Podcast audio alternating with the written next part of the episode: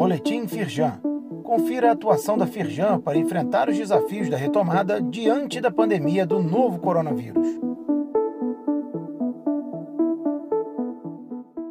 Edição de sexta-feira, 11 de junho. Presidente da Firjan entrega ao governador lista de projetos prioritários de infraestrutura. O documento Rio Canteiro de Obras lista 22 projetos de infraestrutura, representando 9,4 bilhões de reais em investimentos, com efeito multiplicador de quase 12 bilhões de reais. Segundo o governador Cláudio Castro, abre aspas, teremos oportunidade de fazer obras transformadoras que gerarão o desenvolvimento econômico de nosso Estado. Fecha aspas. Acesse o site da Firjan e leia mais sobre a reunião e confira também o documento na íntegra. TV Globo.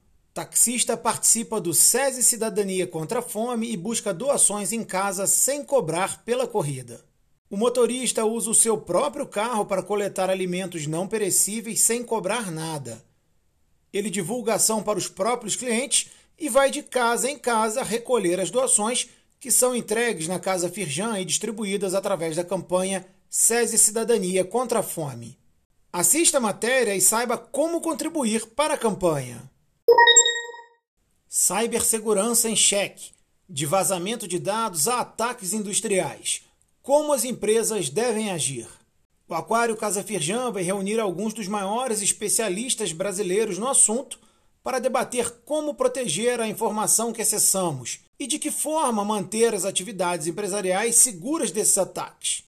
Acompanhe o evento online na terça, dia 15, às 7 horas da noite.